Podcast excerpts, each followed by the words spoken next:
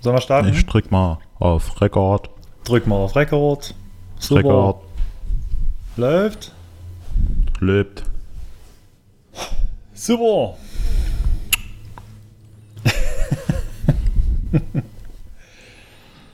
Gut, fangen wir an. Hannes, dein Einsatz. Ja, mein Einsatz. Herzlich. äh, äh, starten wir nochmal. Hm. Liebe Hörer, herzlich willkommen zur neunten Episode von Pokal oder Spital, dem Mountainbike-Podcast von mtbnews.de. Und bevor wir starten, Film ab, beziehungsweise Gekaufte Ton ab. Redakteure, unerfahrene Tester. Und jetzt sprechen sie auch noch. Der MTB News Podcast mit Markus, Hannes und Ja, und damit nochmal herzlich willkommen zur neunten Episode von unserem Podcast. Und äh, ich grüße direkt mal hier vom etwas bewölkten äh, Dachzimmer in Lemgo und äh, Grüße gehen raus nach Wiesbaden vermutlich. An Moritz. Ja, hallo. Grüß Hallo gehen zurück Moritz.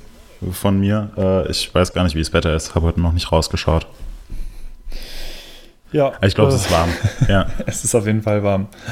Äh, Brandenburg, wie sieht's aus in Brandenburg? Ja, hier ist alles äh, super geil. Waldbrandwarnstufe 5 äh, im gesamten Bundesland. Wir haben hier seit Wochen irgendwie blauen Himmel. Äh, aus Osten kommt immer das, das, äh, das Hochdruckwetter rein. Das ist wirklich unglaublich dieses Jahr. Und ja, heute sind es auch 32 Grad. Absoluter Wahnsinn. Ich grüße euch. Krass, ja. Hier ist auch Äh, sehr der, warm auf jeden heißeste, Fall. der heißeste Mai seit Beginn der äh, Wetterdatenaufzeichnung, oder? Ja, kann man wahrscheinlich einfach so sagen. Das ist wird auch mich, nicht, wird mich nicht wundern. Ich kann mich nicht erinnern, Das dass wir auch- überhaupt mal ein Frühjahr gehabt hätten, was äh, es irgendwie so dermaßen warm am Stück gewesen ist. Mhm. Wirklich unglaublich. Das ist auch so eine schöne Floskel irgendwie. Äh, seit, zu Beginn, seit, seit, seit Beginn der Wetteraufzeichnung. Das ist so wie groß wie zehn Fußballfelder. Das ist so. Ja, das muss man zum Schluss immer noch in Häufigkeit. Saarländer umrechnen und dann ist es wirklich den höchsten Level erreicht. Oh, da habe ich einen Fahrradwitz gleich zu.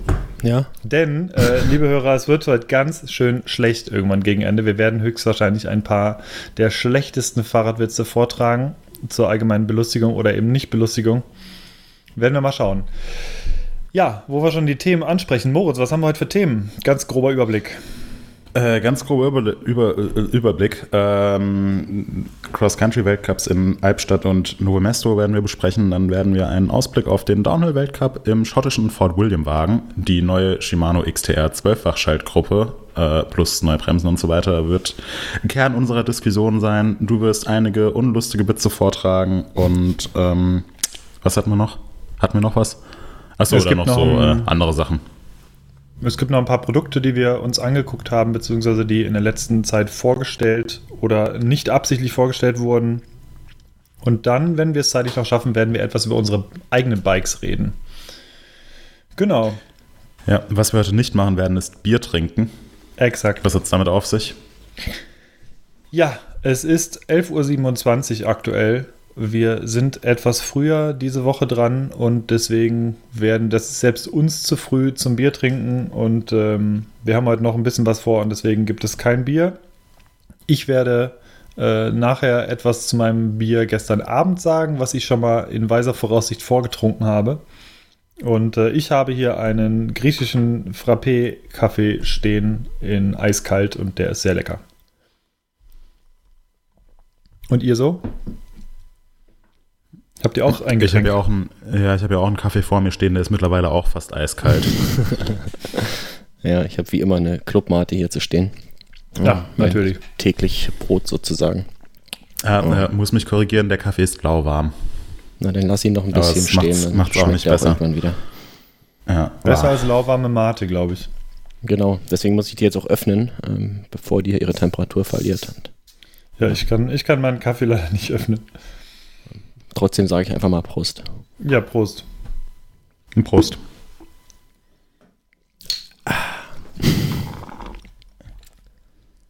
Ja gut, fangen wir mal mit den Themen an, bevor wir hier die ganze Zeit über Getränke reden. Wir sind ja ein Ja. Mountainbike-Podcast, kein Getränke-Podcast. Äh, mit was legen wir los? Ähm, Feedback. würde ich sagen. Feedback. Sagt Markus. Ja. Sa Markus sagt ein bisschen was zum Feedback von der letzten Folge. Ja, gibt es ja nicht äh, so viel. Eine Sache, äh, vielleicht noch zum Thema Ventile, über das wir ja geredet hatten. Man kam dann vom ähm. Elbjörg oder vom Elbjörg oder Ich glaube erst Elb, Elbjörg. Elbjörg ähm, noch der Hinweis, Oder- dass Autoventile doch besser sind. Und er hat es halt nicht einfach nur so gesagt, sondern auch äh, ja, aus seiner Sicht die Begründung geliefert. Ähm, zum ersten, weil sie einfacher und schneller äh, aufzupumpen sind. Und äh, weil die Qualität und die Dichtheit bei allen Ventilen gleich ist. Ähm, Im Gegensatz zu den französischen Ventilen. Ähm, da meinte er, ich kann es nicht äh, nachvollziehen oder nicht bestätigen, dass äh, Schwalbe da wohl manchmal Probleme hat mit der Qualität. Ähm, weiß ich nicht, äh, was da jetzt dran ist. Aber Ich Vielleicht habt ihr da klar. gleich noch irgendwie äh, Erfahrungen gemacht. Ähm, und äh, ja, das waren eigentlich schon die, die Begründungen, die er da geliefert hat. Ähm, Also eine war- Sache, da, ich glaube, da hat er, einen Punkt hat er auf jeden Fall mit der, äh, mit der Qualität, weil die französischen Ventile, wenn man die irgendwie äh, aufdreht, äh, verbiegen diese, ähm, ja, diese Muttern, die man da wegdreht, äh, die sind ja auf so einen ganz dünnen äh, Metallstab irgendwie drauf und das Ding verbiegt tatsächlich ganz, ganz gerne mal irgendwie. Und das ist vielleicht wirklich noch ein Nachteil gegenüber den Autoventilen.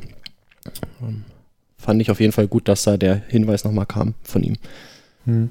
Ähm, weiß ich nicht, wie, wie habt ihr das? Äh, habt ihr vielleicht Erfahrung gemacht mit äh, Schwalbe versus anderen Firmen in der Qualität?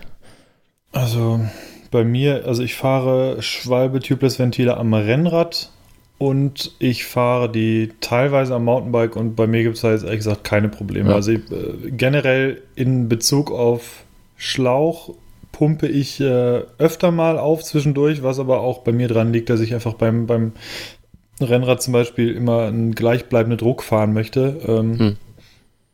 Und äh, ich es mir nicht leisten möchte, bei meinem Gewicht da irgendwie ein, halbes Bar irgendwann mal halt weniger zu fahren, sondern ich will halt einfach immer da den gleichen Druck fahren. Das ist halt irgendwie bei mir so. Und beim Mountainbike ist es mir ein bisschen egaler, da pumpe ich nicht ganz so oft. Aber auch da äh, gibt es jetzt irgendwie, also ich sehe da tatsächlich keinen Unterschied, keinen Mhm. großen. Und ich fahre jetzt seit einigen Jahren halt beide Varianten und ist halt, also ich komme mit allem eigentlich ganz gut klar. Ja, ja, ich eigentlich auch. Ähm, genau, das äh, zweite Feedback-Thema, äh, was wir noch hatten, ähm, ja, ist halt ein bisschen blöd. Wir hatten euch ja versprochen, dass wir uns kümmern, dass wir auch bei Spotify gelistet werden als Podcast.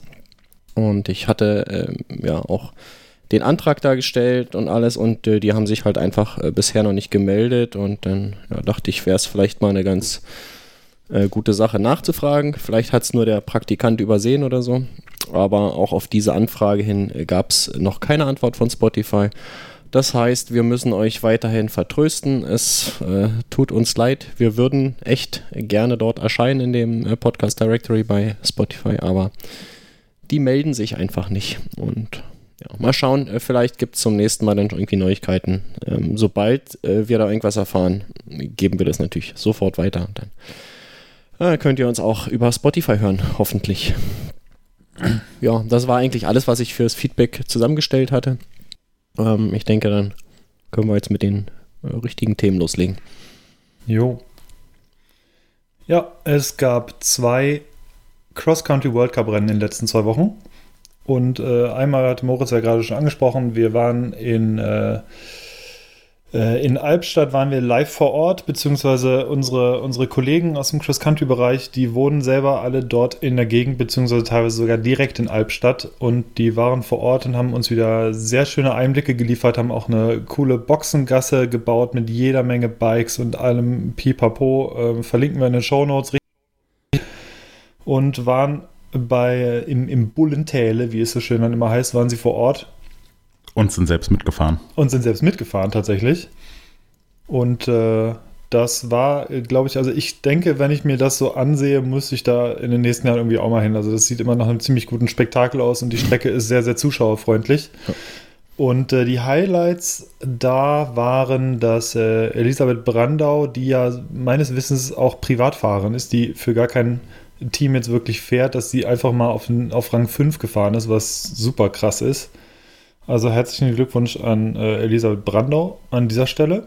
Und äh, weiter vorne ging es relativ einsam, äh, einsam über die Runden. Äh, Yolanda Neff ist ja, das ganze Rennen oder fast das ganze Rennen eigentlich ein ziemlich einsames Rennen vorne weggekurbelt und da lief gar nichts zusammen, irgendwie bei den Gegnerinnen da irgendwie groß dran zu kommen. Und sie hat es also ziemlich überlegen gewonnen.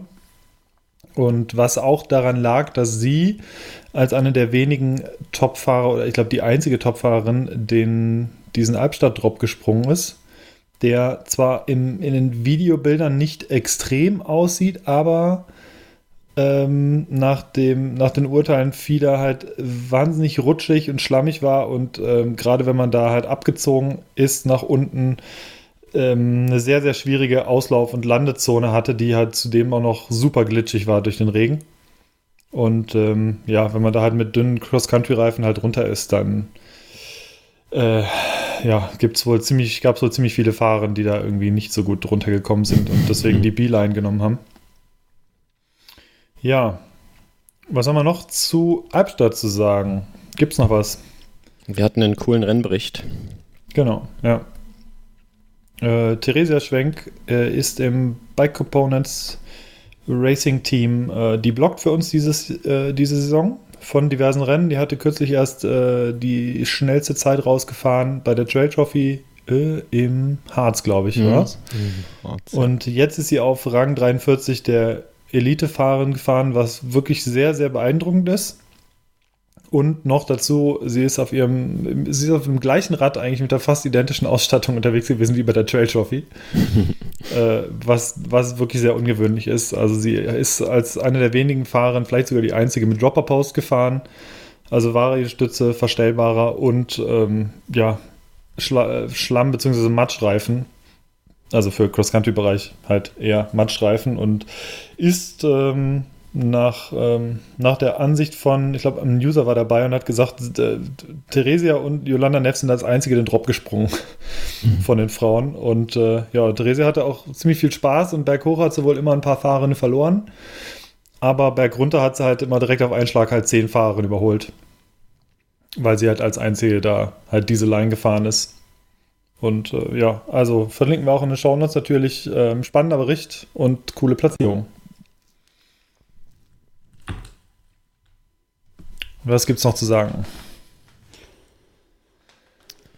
Schurter ähm, ist auch beeindruckend wieder ins Ziel gefahren.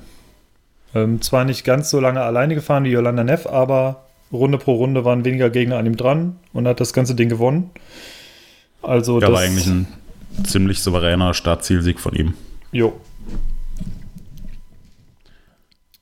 Ja, kommen wir auch. Äh, es gab auch ein paar Vorkommnisse, was den Zielbereich anging in Novemesto. Moritz, magst du etwas dazu sagen?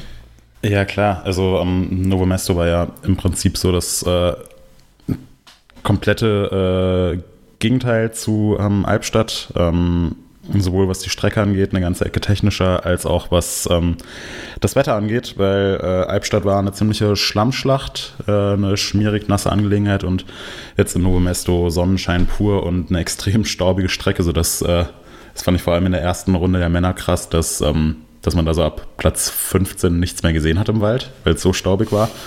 Ähm, und das war äh, eigentlich auch ein, ähm, ein sehr, sehr spannendes Rennen, sowohl bei den Herren als auch bei den Damen ähm, weil es keine so eindeutigen Entscheidungen waren, sondern ähm, bei den Herren war ähm, Nino Schurter immer äh, ziemlich weit vorne in der Spitzengruppe, ähm, hat auch so ein bisschen davon profitiert, dass Mathieu van der Poel ähm, Van der Poel Van der Poel, Entschuldigung. Van der Poel. Mhm. Wander, Wanderpool. Ja. Wanderpool? Hm. ja. Auf jeden Fall dieser äh, dieser Typ da, ähm, dass, äh, dass er gestürzt ist, war ein ja, etwas komisch aussehender Sturz. Ähm, ich glaube, er hat im Anstieg sich ein bisschen zu sehr verausgabt, ist dann, äh, als es bergab ging, in eine Linkskurve gefahren.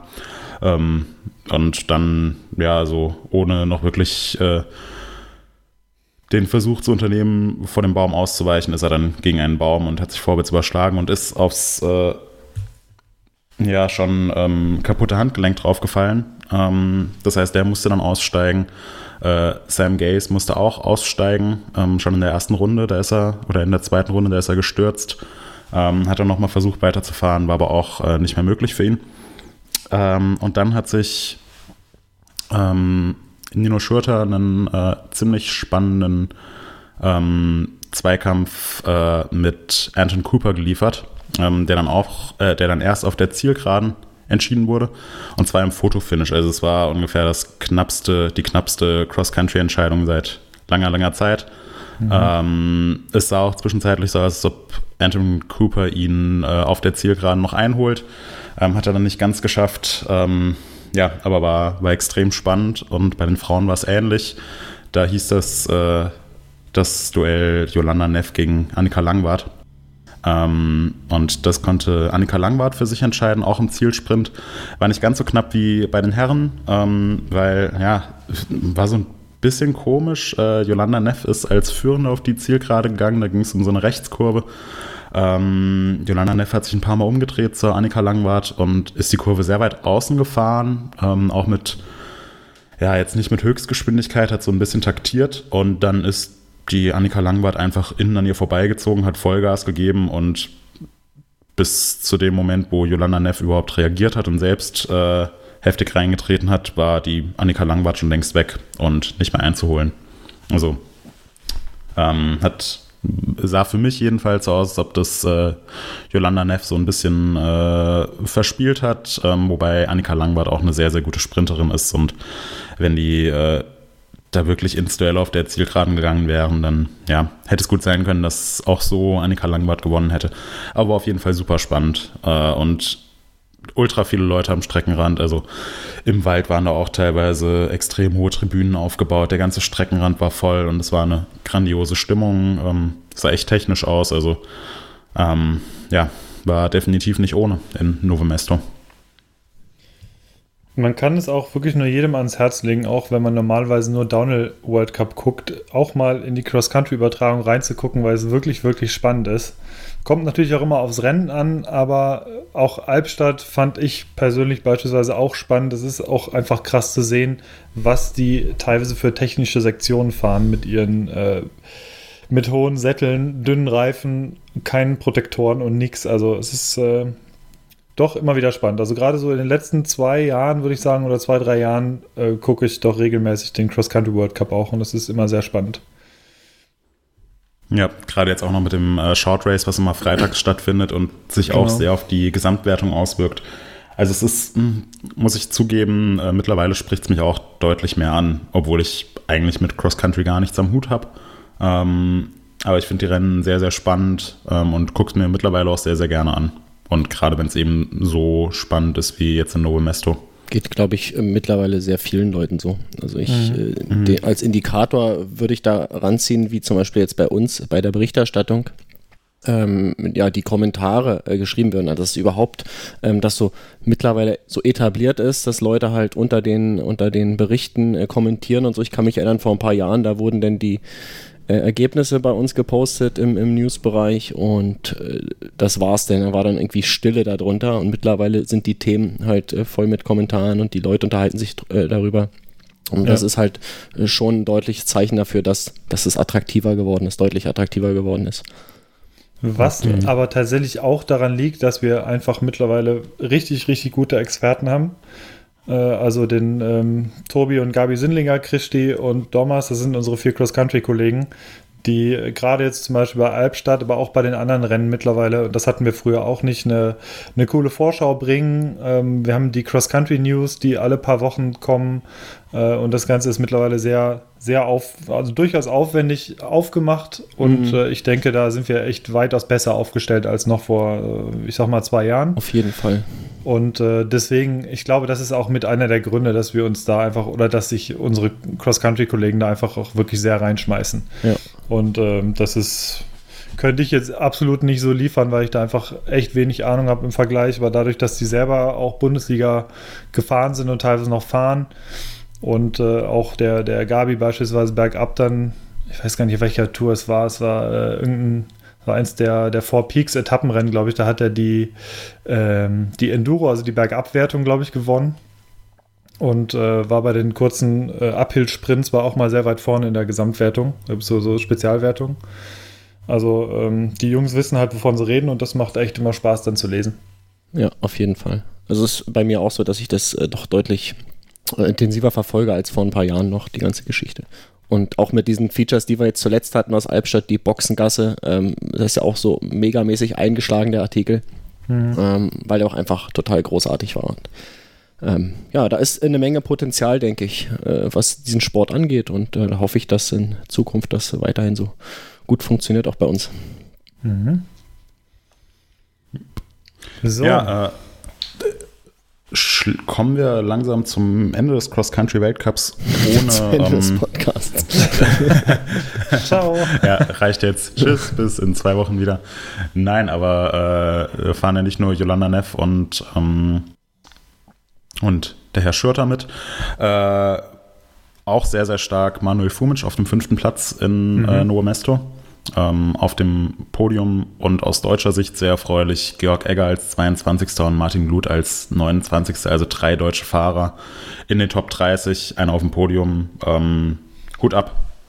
Ja, Elisabeth Brandau äh, auch auf 11, glaube ich, in Novemesto wieder. Mhm, Nicht ja, ganz weit vorne, 12. aber ja, also ja, aber trotzdem auch sehr, sehr stark. voran. Ja, richtig geil. Ja. Gut, ähm, Markus, es gibt eine neue Schaltung. Magst du etwas dazu sagen? Ähm, kann ich eigentlich nicht, weil ich habe ähm, nicht so viel Ahnung. Nein. Äh, es gibt eine neue XTR, sehr, sehr, sehr lang erwartet. Ähm, äh, Shimanos Einstieg in den äh, Zwölffach-Schaltungsmarkt. SRAM hat es vorgemacht mit der Eagle vor zwei Jahren, ist es her, Hannes? Äh, ja. Ja, ne? 2016. Boah, ja, ja, genau, das 2016 haben sie die genau, vorgestellt. Ja. Ist schon wieder so lange her. Ja, und von Shimano kam halt lange Zeit überhaupt gar nichts. Und ähm, ja, jetzt sind sie halt äh, letzte Woche an die Öffentlichkeit gegangen mit ihrer 12-fach XTR, ähm, die sehr ähm, ja, sehr polarisierend äh, wirkt. Also wenn man das so zusammenfassen kann, was äh, bei uns im Forum ähm, das Feedback ergeben hat. Ähm, 282 Kommentare sind es aktuell, das ist äh, doch durchaus überdurchschnittlich. Ähm, ja, vielleicht gehen wir mal durch, äh, was es alles gibt äh, in der neuen XTR-Gruppe. Es gibt jetzt ein neues Freilaufsystem bei Shimano. Ähm, das äh, ist der Tatsache geschuldet, dass ein 10er Ritzel verbaut ist. Das äh, passt ja auf die Standardfreiläufe nicht rauf. Äh, SRAM hat das damals auch gemacht. Die haben diesen XD-Driver äh, äh, entwickelt und setzen den ein bis runter zur GX. Ähm, Shimano hat jetzt hier auch was ähnliches entwickelt, was natürlich nicht kompatibel ist. Ähm, was ist ja, das war ja so eine der spannenden Fragen. Ähm, also, mhm. dass, dass Shimano irgendwann mal nachziehen muss mit mehr Gängen oder einer größeren Bandbreite, war ja so ein offenes Geheimnis. Und es wurde lange diskutiert, ob die dann auch auf den XT-Driver setzen und den irgendwie von SRAM, SRAM lizenzieren können ähm, oder nicht. Und da war eigentlich auch die logische Antwort, dass sie das nicht machen können und nicht ja, machen werden, die, die sondern Blöße was, was eigenes. Ja, ja mit Blöße hat das, glaube ich, nicht viel zu tun. Ja, doch, ich würde, für Shimano, glaube ich, würde ich das schon fast sagen. Ja, also ich glaube, das ist in dem, in dem Selbstverständnis von Shimano, glaube ich, äh, wäre es, glaube ich, nicht vorgesehen zu sagen, äh, wir, also das wäre, glaube ich, ein Eingeständnis, dass man es dass selber nicht besser machen kann. Äh, und deswegen gehen sie, glaube ich, lieber den Weg und sagen, wir entwickeln jetzt einen ganz neuen, auch weil, weil sie vielleicht dann sagen oder denken, dass er halt dann besser funktioniert als zu sagen, ja, wir müssen jetzt irgendwie, wir machen es uns einfach und nehmen halt den. Also ich glaube schon, dass sie das definitiv aus dem Grund gemacht haben. Ja, ne, der ja ich glaube, es halt wird aber auch ganz schön teuer gewesen sein. Also ja, teurer definitiv. als bei Monopoly auf die Schlossallee mit dem Hotel draufzukommen. ja. ja. Nachteil Stimmt. ist eben, man benötigt eher neue Narben. Er kann nicht mhm. einfach so umrüsten und die äh, entsprechenden Narben, die wird es auch erstmal nur von Shimano geben und von DT Swiss, die haben da wohl sich eine Lizenz besorgt. Ähm, das heißt, die Auswahl an ja, Komplettlaufrädern oder auch äh, Narben wird erstmal sehr übersichtlich sein. Ähm, weiß jetzt nicht, inwieweit das der Verbreitung hilfreich ist. Ähm, was sicherlich im, im Komplettbike-Bereich egal ist. Da wird dann eben alles äh, ja sowieso äh, gruppenweise gekauft und verbaut. Aber für den, der mal einfach so nachrüsten will, äh, ist die Auswahl dann doch erstmal gering. Die ähm, neuen Narben oder der neue Freilaufkörper, der hat auch so eine ähm, neues Ratschensystem, der den Widerstand im ja, Freilaufzustand äh, erheblich vermindern soll. Ähm, ja, jetzt ist halt die Frage, was bringt das zum Schluss? Ähm, lässt sich das irgendwie umrechnen in äh, Ersparnis in Watt, keine Ahnung, äh, wenn ich äh, mein äh, Billiglaufrad irgendwie nehme und das einmal im Stand drehe, das dauert ewig, bis das aufhört zu drehen. Also so groß ist diese Reibung da, glaube ich, gar nicht. Andererseits ist natürlich, äh, ist es immer gut, wenn äh, Sachen verbessert werden. Ähm, von daher ähm, vielleicht eine ganz nette Sache. Weiterer Vorteil ist, äh, das Ding soll komplett lautlos sein.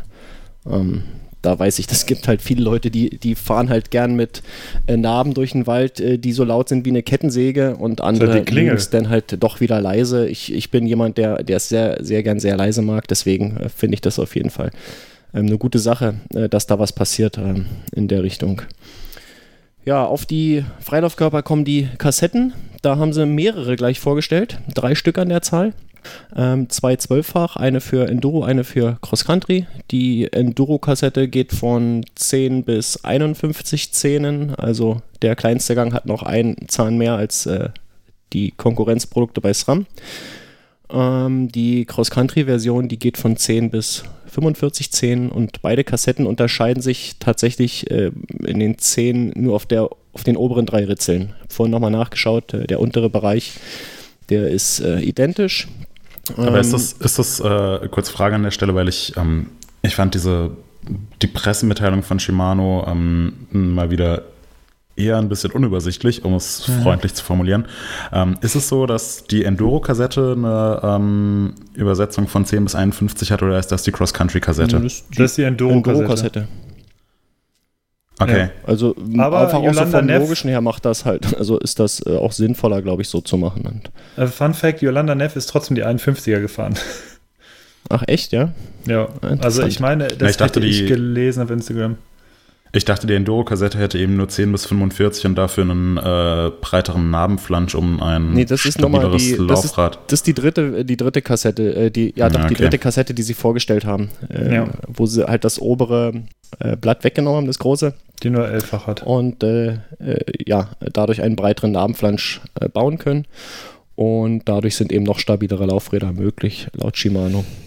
Und ähm, die hat dann eben auch nur elf Ritzel, die Kassette, äh, obwohl sie Elf. für das Zwölffach-System gebaut ist. Äh, da stellt man dann, denke ich mal, äh, wie ist denn das, Hannes? Du hattest das äh, rausgefunden. Äh, stellt man das dann irgendwie am Hebel ein oder äh, passiert das automatisch über die Begrenzung, dass dann einfach der, äh, der letzte Gang nicht geschalten werden kann? Ich müsste. Auf jeden Fall gesagt, sind die ich auch nachlesen. Schaltabstände sind äh, zwölffach bei diesem elffach-Ritzel. Es lässt Also sich auf jeden Fall direkt darin, man kann das gleiche auf jeden Fall nutzen, den Mhm. gleichen Shifter. Ja. Ja. Ähm, Also, ähm, was, es macht natürlich, es macht in dem Sinne halt Sinn für einen Enduro-Fahrer, dass man eine größere Kassette, hat, weil man einfach mit dem Enduro meistens länger, steiler unterwegs ist als äh, in einem schnellen Cross-Country-Rennen. Beziehungsweise da wird, glaube ich, einfach mehr durchgepusht. Äh, Mhm. Wobei ich sagen muss, ähm, Aber andererseits im Enduro-Einsatz, also im es Enduro-Einsatz halt brauchst um du doch, den, da geht es erstens nicht ganz um die reine Geschwindigkeit bergauf und zweitens hast du doch da eher selten so extrem steile technische Anstiege, wo du wirklich das 50er oder 51er Ritzel brauchen würdest. Ja, das ist halt die, die Erklärung, die, die so formuliert wurde. Also ich würde ehrlich gesagt, egal welche, ich würde immer die 51er-Variante vorziehen.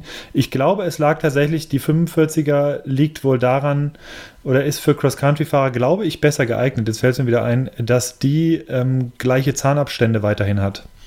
Und das scheint für viele Fahrer dann äh, durchaus ein Kriterium zu sein, was wichtiger ist als so ein Extragang. sind nicht gleich, ähm, Aber relativ- sind aber also- deutlich dichter zusammen. Also Genau. hier so 24, 28, 32, 36, 40, die haben alle den gleichen Abstand, dann 45 äh, sind halt einer mehr, was aber bei der Übersetzung jetzt auch nicht mehr so relevant ist. Ähm, ja, stimmt Genau. schon, ist relativ linear im oberen Bereich.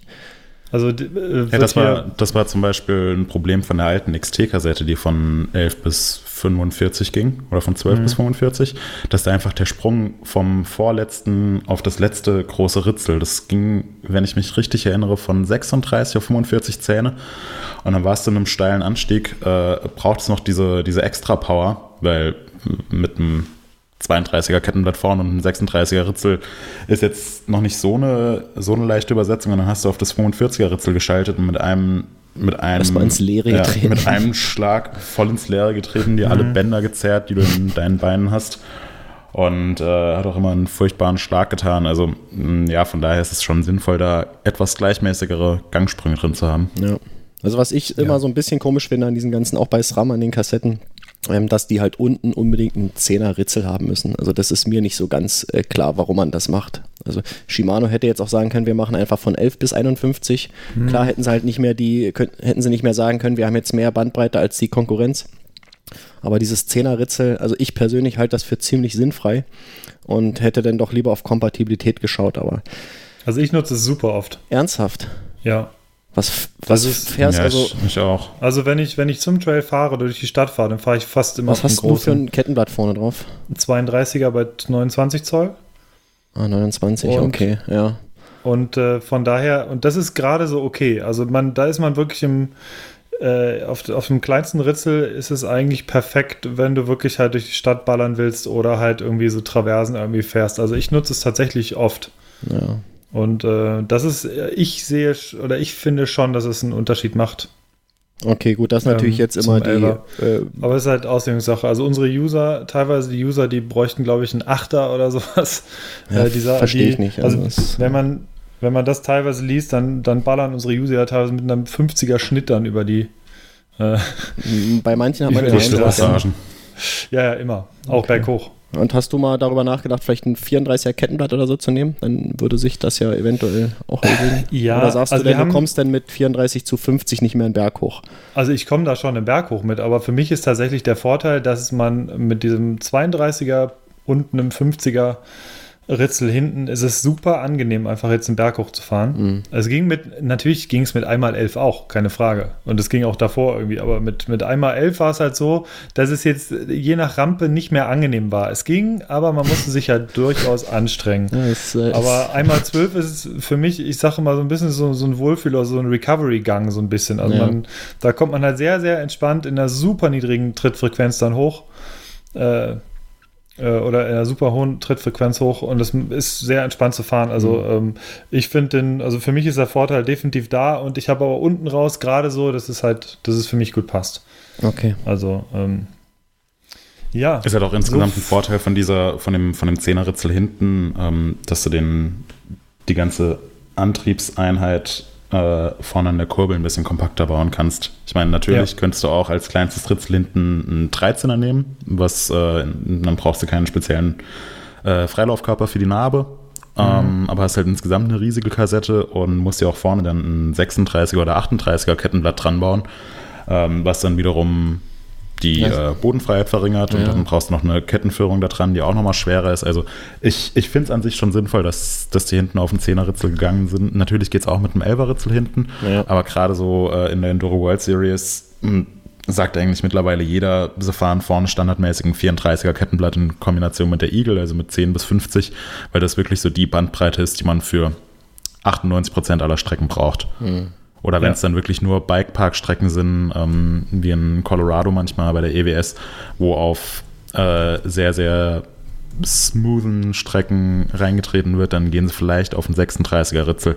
Aber eigentlich ist 34 so das Maximum, was du jetzt vorne brauchst. Und das äh, finde ich schon ganz sinnvoll, dass es so kompakt jetzt ist. Ja. Auf jeden Fall. Aber ja, da, da gibt es nicht den, den Ist auch einen. eh sehr individuell, glaube ich, da die Vorlieben. Ja. Mhm. Ja. Und dann umso Und besser, auch- wenn man die Wahl hat. Ja, genau.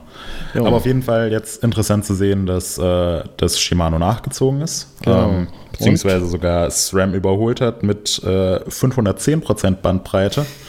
Erinnert mich so ein bisschen an das äh, Megapixel-Rennen der Kompaktkameras vor ungefähr 15 Jahren. Ja. Ähm, ja, wie gesagt, ich fand die, äh, die Art und Weise, wie, wie die neue Gruppe präsentiert wurde, so ein bisschen unübersichtlich. Ähm, Ja, wir werden es ja nochmal haben demnächst. Wir sind ja noch, äh, Wir- kriegen es nochmal besser vorgestellt, aber nicht, nicht nur das, sondern äh, da gibt es noch ein paar Sachen, die nebenher noch nicht, äh, noch nicht publik zu machen sind, aber es wird demnächst, glaube ich, nochmal auch dann einen ersten Testbericht geben. Ja. ja. Aber ja, äh, wie Ähm. du sagst, es ist, äh, es ist auf jeden Fall eine andere Präsentationsart, wie wir es jetzt beispielsweise bei der 12-fach Eagle hatten, ja. Definitiv. Ja, ähm, es gibt äh, es gibt neue Bremsen. Also es, es, es ist jetzt so ein bisschen aufgeteilt, ähm, dass es äh, eine XTR-Gruppe für den Cross-Country-Bereich gibt und eine XTR-Gruppe für den Enduro-Bereich oder ja All-Mountain hochfahren und Backup ballern, wenn man es so nennen will.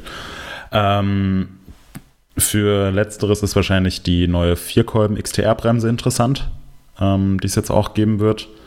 Ähm, es gibt einen neuen äh, Hebel für Dropper-Sattelstützen und generell wurde ähm, das ganze Iceback-System über, überarbeitet. Also das, was dafür sorgt, dass das Cockpit ein bisschen aufgeräumter ist, wie die Hebel montiert werden, ähm, ist jetzt ein neuer Standard. Ja.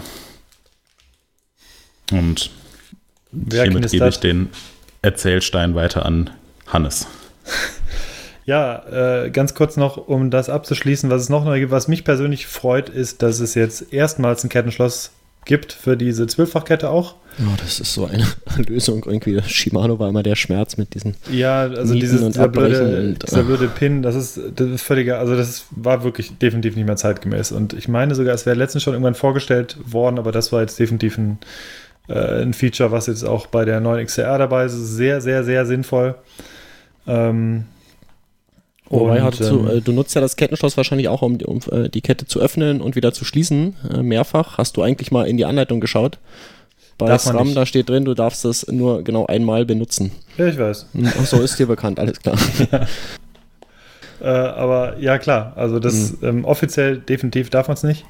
Ja. Aber äh, ich muss jetzt ganz ehrlich sagen, von, von meiner Warte aus, also ich habe diverse, ich, ich fahre jetzt diverse Ketten jetzt da schon sehr, sehr lange und ich habe teilweise da auch einen alten, ein altes Kettenschloss drin. Also natürlich ein Igel-Kettenschloss, aber eins aus, aus dem aus dem ersten Test oder so teilweise, also der, ich sehe da jetzt keinen Unterschied. Also ich, es ist äh, kein großer das- Verschleiß und ja. es geht auch nicht kaputt. Also ja, ich nutze das auch mehrfach. Ich fand es halt nur interessant, ist mir letztens durch Zufall mal irgendwie Ja. Weg gelaufen, die Ja. Anleitung und dachte, schaust mal rein.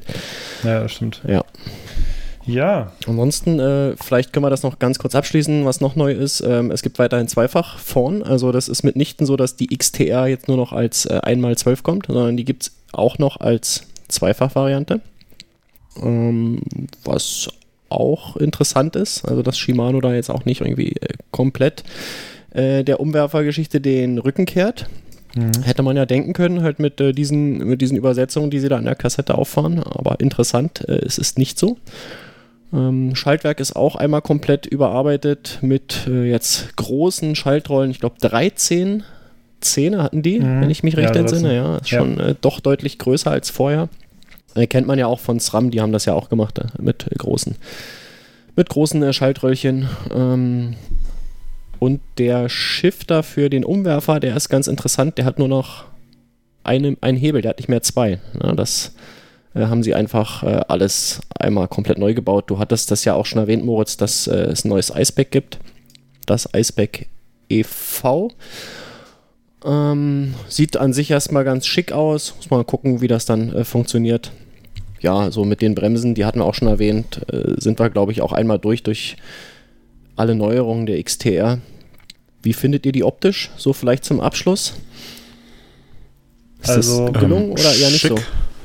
Ja, Ich finde sie sehr gefällt schick. mir gut. Ja. Ich, Also weitaus schöner als die vorherige. Die sah mir immer viel, also die Kassette sah mir viel zu klobig aus immer. Ja, Äh, jetzt haben sie auch die ganzen rausgefrästen Genau. Teile, ne? Oder, oder weiß nicht, Das wie sie sieht das schön machen. aus. Ja, das äh, Und, auch. äh, und die Kurbel gefällt mir richtig gut. Gerade mit dem, mit dem Spider bzw. dem Kettenblatt äh, sieht sehr, sehr schick aus. Hm. Also, ähm, und ja, eine Sache, die noch neu ist, ist nämlich auch der Preis. Stimmt. Und äh, der, also wer, wer bisher über, über SRAM gemeckert hat, über die UVP, äh, der wird jetzt feststellen, dass äh, das relativ, dass es nicht ganz so preiswert ist, ehrlich gesagt. Also man muss sich natürlich, um das mit der Eagle zu vergleichen, muss man sich die Bremsen jetzt wegdenken, aber mit den Bremsen, die kommt Narben die- musst du dir auch noch wegdenken. die Namen auch noch, Ja. ähm, also kommt die aktuelle XTR im 1x12 für schlanke 1999 Euro ähm, über die Ladentheke. Da bin ich mal gespannt, Und, was da ähm, passiert, wie sich die Preise angleichen. Jetzt gibt es halt Ja. direkt vergleichbare Schaltgruppen. Ja. Und äh, ich denke mal, da wird sich was tun, auch auf äh, der äh, Eagle-Seite. Das äh, ist sicherlich Naja, auch nochmal ein Grund, die dass da die wirklich- Preise sinken werden.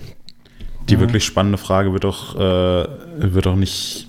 Also klar, XTR ist auch super spannend, aber was für die meisten Leute eher relevant ist, ist, wann äh, Shimano XT. mit einer XT Mhm, und genau. anderen, vielleicht auch Genau. eine neue Saint oder so nachziehen wird. Ja. Ähm, und ich glaube, Äh, es wäre jetzt auch nämlich meine nächste Frage, die ich euch gleich stellen werde, weil ich finde, wir sollten das Thema noch nicht abschließen, es sei denn, mhm. äh, der Wecker meckert. Ähm, aber ähm, ja, also das, das wird halt spannend zu sehen sein, wann auch die günstigeren Gruppen von äh, Shimano von den ganzen Neuerungen profitieren werden. Also wann es zum Beispiel eine zwölffache XT-Gruppe geben wird oder ob es die geben wird äh, und wie lange sich äh, Shimano da noch bitten lässt. Ähm, ja, und insgesamt ist auch die Frage, ob Shimano mit der Zwölffach-Schaltgruppe ähm, noch rechtzeitig die Kurve gekriegt hat oder eigentlich viel zu spät jetzt äh, damit antanzt. Weil also wir hatten jetzt, äh, hatten ja jetzt vor kurzem zum Beispiel den Enduro Racebike Vergleichstest. Äh, sieben moderne Enduro Bikes ähm, haben wir gegeneinander getestet äh, und alle sieben Räder hatten eine Igel-Schaltung. Also da, in dem Bereich war Shimano jetzt gar nicht mehr zu sehen. Ähm, und kann natürlich auch nur ein Zufall sein, aber es ist ja, also bei, bei sieben Rädern, die alle mit einer Igel-Schaltung ausgestattet sind. Was meint ihr, ist, ist Shimano da überhaupt noch rechtzeitig dran? Ich also, denke, es ist ähm, schwierig natürlich, aber sie werden trotzdem den Fuß da reinbekommen. Shimano ist, glaube ich, dafür bekannt, dass sie viele Verträge haben mit vielen Firmen als Erstausstatter. Und ich denke, da gibt es dann auch äh, durchaus einen Hebel, äh, an dem sie ansetzen können und äh, die neue XT auch da in den Markt reinbekommen. Also zumindest über diesen Erstausstattermarkt, wie es jetzt im äh, ganz normalen Aftermarket ist, weiß ich nicht. Aber wenn es wenn es gelistet ist in den Shops, ähm, wenn die Preise vergleichbar sind mit SRAM, ähm, dann denke ich, äh, wird das auch genug Fans finden. Und wie du eben angesprochen hast, äh, wenn denn vielleicht nächstes Jahr äh, hoffentlich die 12-fach XT kommt, dann sieht die Sache, glaube ich, auch dann doch wieder relativ entspannt aus. Würde ich jetzt mal so vermuten. Hannes, was meinst du? Ich denke auch, dass es, dass sich das eher um die XT drehen wird. Dass diese XTR-Geschichte war ja eigentlich immer schon so ein Prestige-Ding, auch gerade für die teuersten Bikes. Also äh, XTR ist auch immer noch einfach so ein Name, der seit jeher dafür steht, äh, das äh, Beste vom Besten eigentlich zu sein. Natürlich, also mittlerweile grätscht halt natürlich äh, SRAM mit der XX1 Eagle beispielsweise extrem rein und ist viel früher etabliert. Ich denke, dass sich das trotzdem an vielen Rädern, gerade im hochpreisigen Cross-Country-Bereich, ähm, äh, dass, dass es dort gespeckt wird. Auf der anderen Seite sehe ich es aber so, dass ich nicht glaube, dass viel, das, das, ja, man, kann's, man kann nur spekulieren. Man weiß es natürlich, wie gesagt, angesichts der Verträge jetzt irgendwie nicht, äh, dass jetzt viele umswitchen werden, wieder auf eine XTR, nachdem sie vorher die XO1 Eagle oder so montiert hatten, ähm, im, im hochpreisigen Bereich. Vielleicht wird es auch ein Mix. Ich denke, was sich halt von aus SRAM-Seite extrem etabliert hat, ist die GX Eagle die, ähm, und ich bin jetzt beide sehr, sehr lang gefahren, äh, keine wirklich bis auf leichte Gewichtsunterschiede keine Nachteile gegenüber der XO1 bietet. Äh, ich, ich sehe da in der Schaltperformance wirklich eigentlich nichts, außer im Verschleiß halt ein bisschen. Aber sonst ähm, ist es wirklich, kriegt man halt für einen Bruchteil des Preises und gerade jetzt so kriegt man halt eine perfekte Schaltung.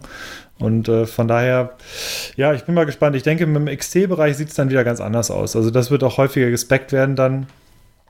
Ähm, und ja, da, da kann man auf jeden Fall gespannt sein. Also schön ist die Gruppe auf jeden Fall und ich denke, sie wird verbaut werden, aber SRAM hat natürlich einfach massiv vorgelegt jetzt erstmal. Ja. Ähm, da würde ich mich eurer Meinung anschließen. Also ich glaube, mhm. äh, Shimano ist zwar sehr, sehr spät dran, aber noch nicht zu spät.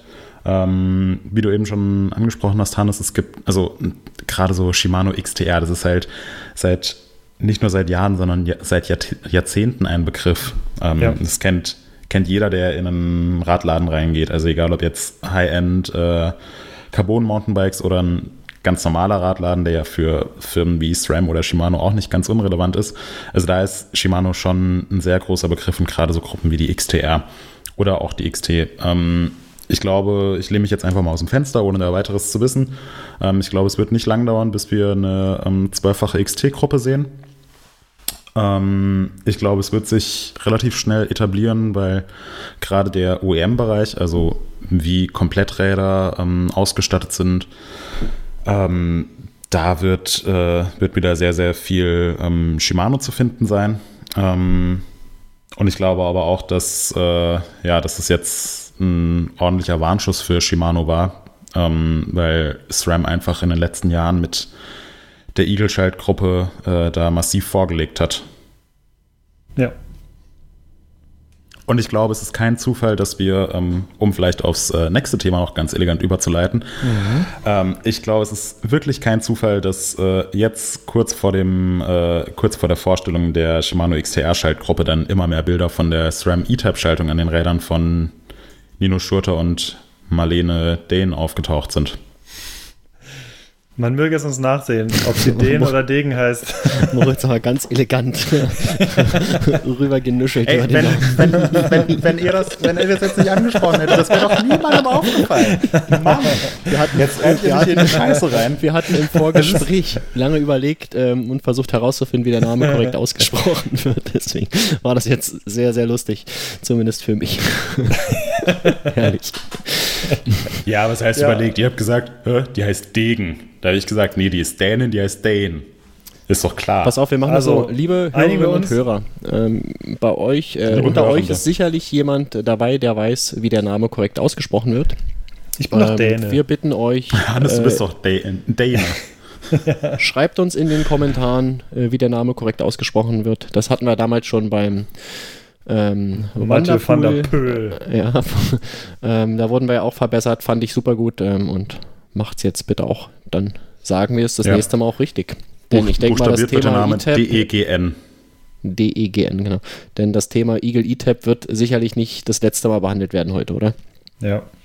Nee. Und das Coole ist, also be besagte Marlene hatte, also Marlene hatte Dane Schalter montiert der bei der SRAM ETAP dann zum Einsatz kommt. Und ich denke, das war so das bekannteste bzw. Das, äh, das auffälligste, was beim World Cup in Albstadt war es schon, genau. am Rad zu sehen war. Und der große Unterschied oder der größte Unterschied zu einem regulären SRAM-Trigger bestand darin, dass es eher aussah wie so eine, ja, es war so eine Art Wippe. Also die hatte ähm, so eine an, an, an zwei Seiten ähm, an zwei Seiten so, so, so angelegt wie so eine aufgeschnittene Badewanne, so ein bisschen, in klein. äh, Jetzt kann um sich jeder genau vorstellen, wie das Ding aussieht.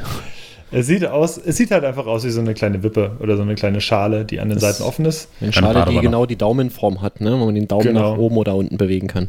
Und es sieht. Ach, äh, es ist bestimmt mit Touch-ID. Das könnte sein, ja. Dann kannst du das Fahrrad nur fahren, wenn du vorher deinen ja, Daumen drauflegst. wenn dir da dein Konkurrent äh, auf dem Zielsprint noch in, die, in den Schalthebel greifen will, geht nicht. nee, aber das Blöde ist, es funktioniert manchmal auch nicht und dann musst du erst ein Passwort eingeben. Ach, scheiße. Ja, dein Code. Nee, also der sah sehr, sehr spannend aus und sowas hat man tatsächlich auch bisher eigentlich noch nicht gesehen. Also ich erinnere mich an keine Schaltung, wo so ein Trigger oder Shifter schon mal montiert war und ähm, wie schon ein paar User angemerkt haben, äh, SRAM hat natürlich jetzt durch so eine elektronische Variante viel mehr Freiheiten. Es geht da wirklich nur darum, äh, äh, einen, einen Impuls auszulösen oder zwei Impulse auszulösen. Und da ist man natürlich auf so eine klassische Hebelform überhaupt nicht mehr angewiesen. Und das könnte sehr spannend werden. Es sah auf jeden Fall interessant aus. Was meint ihr? Ja, das denke ich auch, dass sie da jetzt sehr viele Möglichkeiten haben. Und wer weiß, ob das überhaupt das, äh, der finale äh, Schalter Klar. sein wird. Ich habe den gerade mal hier offen in der Vergrößerung. Das, vielleicht ist das sogar nur irgendwie ein 3D-gedruckter Prototyp. Vielleicht haben sie es mit Absicht auch nicht so gemacht, wie es später kommen wird, weiß man nicht. Mhm. Ähm, das Schöne ist, es gibt Möglichkeiten, Sie können das machen. Die Daumenkräfte, die man benötigt, um zu schalten, sind sehr gering bei so zwei elektronischen Tastern. Ähm, da kann man sich, glaube ich, äh, als Ingenieur richtig gut austoben. Der, der Hebel an sich, die Elektronik, die drin ist, die ist wohl soweit final, denn es ist ein, äh, das sind schon CE-Logos und sowas aufgedruckt. Ähm, denke mal, da wird nicht mehr so viel passieren. Aber halt gerade was diesen Hebel angeht, ja, warum nicht? Also warum äh, sollten sie das nicht so lassen? Warum, äh, ja, könnten, sie könnten sich da neue Sachen überlegen, müssen wir mal sehen, was tatsächlich dann verkauft wird. Äh, ich kann mir aber vorstellen, dass das gut funktioniert. Also, weil der Daumen dann wirklich so richtig schön da drin liegt, so richtig satt. Mhm und man wirklich bloß noch äh, nach oben und unten wippen kann. Ähm, aber wie das äh, immer so ist, man muss es halt testen, sonst, sonst ist es schwierig, irgendwie ein, ein Urteil darüber abzugeben. Ja. Auf jeden Fall spannend. Ja, wird uns auf jeden Fall in den nächsten Monaten noch begleiten. Ähm, ja, ich äh, fand es einfach nur interessant, so äh, Shimano präsentiert die neue XTR, die preislich natürlich für die meisten Leute vollkommen uninteressant. Es ist halt cool anzuschauen ähm, und SRAM äh, zeigt dann fast zeitgleich, äh, ja, lässt dann aus Versehen ein paar Räder mit der E-Type-Schalterung stehen. Die, die natürlich auch, wenn sie auf uninteressant den, ist, preislich gesehen. Ja, wenn die auf den Markt kommt, wird die natürlich auch super teuer sein, aber da geht es dann, geht's dann eher um Marketing und Prestige und so die ganzen Sachen.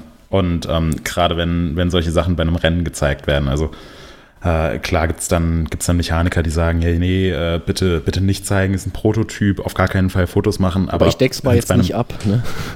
Ja, aber wenn es ja, also wenn's, wenn's, wenn's bei einem Weltcup wird, eingesetzt wird, dann meine Güte, also ja, das ist, äh, haben dann, haben dann die gewisse Teams auch so ein Stück weit Pech gehabt. Also was, ich meine, was, was soll das?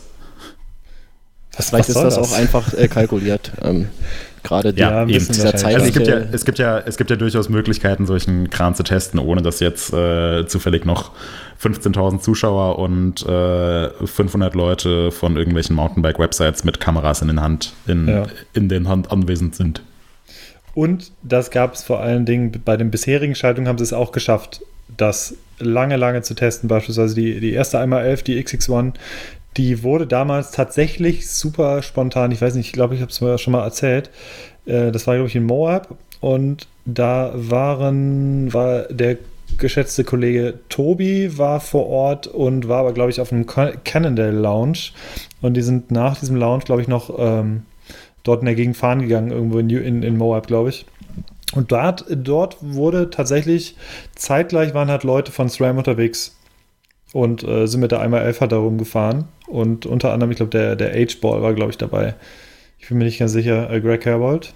Und der ist die da halt auch gefahren und die haben sich halt auf dem Trail irgendwie getroffen und dann, ja, dann ging das so seiner Wege. Und dann wurde natürlich gefragt, was ist denn da hinten? Fährst du nur einmal, fährst du nur ein Kettenblatt vorne? Und das sieht ja auch ganz interessant aus da hinten. Hm.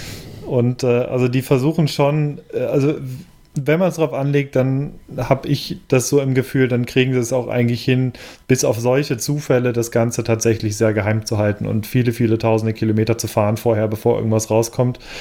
Dass das Ganze im Rennen gefahren wird, spricht für mich schon dafür, dass es, äh, dass es schon relativ nah an der Serienreife dran sein könnte, weil ich sage, mit so unausgereiften Sachen schicken die einen Nino Shorter nicht in den World Cup. Also das, das kann ich mir halt auch nicht vorstellen. Das, ich denke, das ist eher so ein so ein finaler Test, ob das Ding eine Saison durchhält, ähm, ob es ähm, ob es Situationen im Rennen gibt, wo man merkt, das Ding funktioniert überhaupt nicht oder geht kaputt oder was weiß ich. Und äh, für mich ist das jetzt schon echt so eine so eine edel Vorab-Testgeschichte. Ähm, und von daher, also ich, wir wissen tatsächlich überhaupt nichts, wann da irgendwas kommen soll, aber ich kann mir ehrlich gesagt nicht vorstellen, dass es jetzt noch, weiß ich nicht, äh, weiß nicht, bis 2019 oder so dauert. Ich weiß es nicht. Also dafür ist es einfach schon sehr hm. weit fortgeschritten. Na, bis 2019 könnte es bis zur Markteinführung schon dauern. Weil ja, bis, es, bis es, verfügbar ist, wahrscheinlich schon, ja. Bis es verfügbar ist, ja. Ja, ja. Aber ich, ich, bin, mal, ich bin mal gespannt, wann es vorgestellt wird, weil wie gesagt, es ist jetzt zweite Rennen unterwegs damit.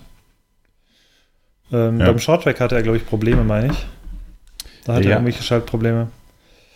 Ähm, ja, Apropos, wir haben, um das abzuschließen, was die World Cups angeht, wir haben noch eine letzte Neuerung, die auch vorgestellt wurde vor wenigen Tagen, auch beim, oder beziehungsweise vor, äh, genau letzte Woche, während, äh, während des Albstadtrennens, beziehungsweise davor, wurde die neue Lefty vorgestellt, Lefty Ocho. Ocho deswegen Spanisch für acht, weil es die achte Cross-Country Lefty ist.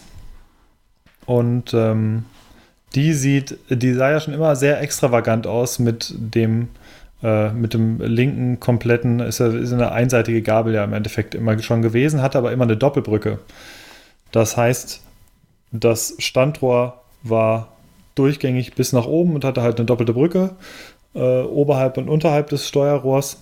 Und jetzt äh, wurde das erste Mal mit der Lefty Ocho eine, eine Lefty präsentiert, die nur eine untere Brücke hatte und das sieht schon sehr, sehr futuristisch aus, finde ich. Also fand ich optisch äh, schon ein ziemlicher Knaller für so ein Cross-Country-Rad, muss ich sagen. Ja, finde ich auch äh, sehr cool. Ähm, ja, absolut futuristisches Design und irgendwie auch so ein bisschen gewöhnungsbedürftig, jetzt eine Lefty zu sehen, die eine Einfachbrückengabel ist. Ähm, aber doch, finde ich, ist äh, sehr gelungen. Ich bin sie natürlich noch nicht gefahren. Ähm, aber das, was ich bisher so gehört und gelesen habe, ist, dass die auch äh, einfach extrem gut funktionieren soll.